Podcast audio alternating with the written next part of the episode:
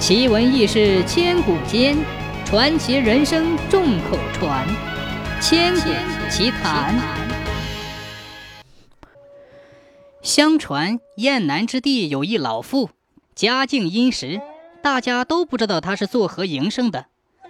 有一年，附近来了一个大盗，聚集了一伙人，打家劫舍，搞得人心惶惶。一天，大盗打听得老妇人家里钱财颇丰。就带着十几个同伙趁夜而来。开门，开门，快把钱拿出来！听着门外的强盗声，已经上床睡觉的老妇不禁暗暗着急。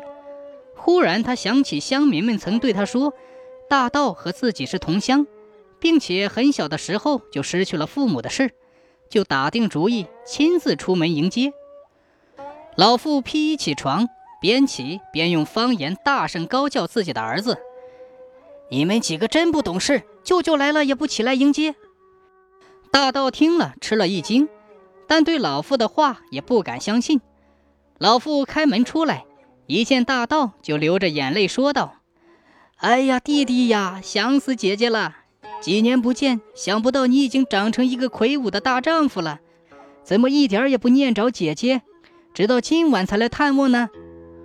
说完，掩面而泣，悲不自胜。完全是一种骨肉重逢时的景象。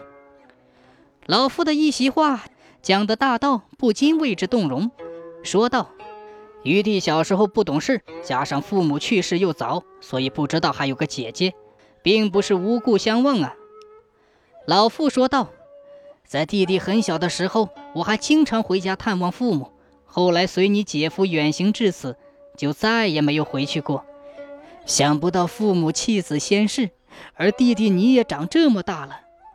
说到这里，又失声痛哭起来。至此，大盗已完全相信老妇的话，再三劝慰，并对同伙说道：“啊，这是我姐姐家，不是外人，请大家待在外面，千万不要骚扰。”自己则随老妇进了屋。老妇见计谋成功，心中高兴，又呼几个儿子拜见舅舅。几个儿子面对大盗，浑身发抖，不得不过来行礼。大盗笑道：“哎呀，外甥都这么大了，姐姐你真是好福气呀。”老妇又叫儿媳见过舅舅。老妇的第二个儿子新婚不久，二媳新装出拜，恍若一家人见面，其乐融融。大盗也忘记了自己的身份，高兴地说：“嗯，不知道贤外甥大喜。”于舅竟然没有准备贺礼，如何是好？这样吧，我身边还有十颗夜明珠，就作为舅舅的贺礼吧。老妇见推辞不掉，就命儿媳妇拿着。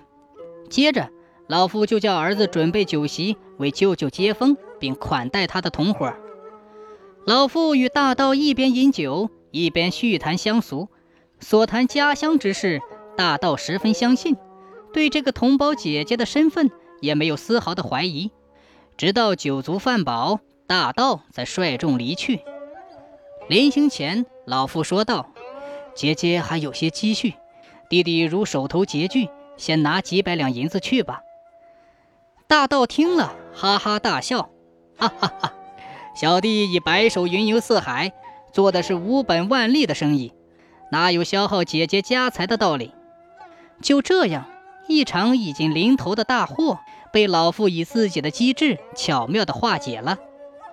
过了没多久，老妇终于趁大道一次远行掠夺的机会，举家搬迁了，彻底摆脱了来自大道方面的各种危险。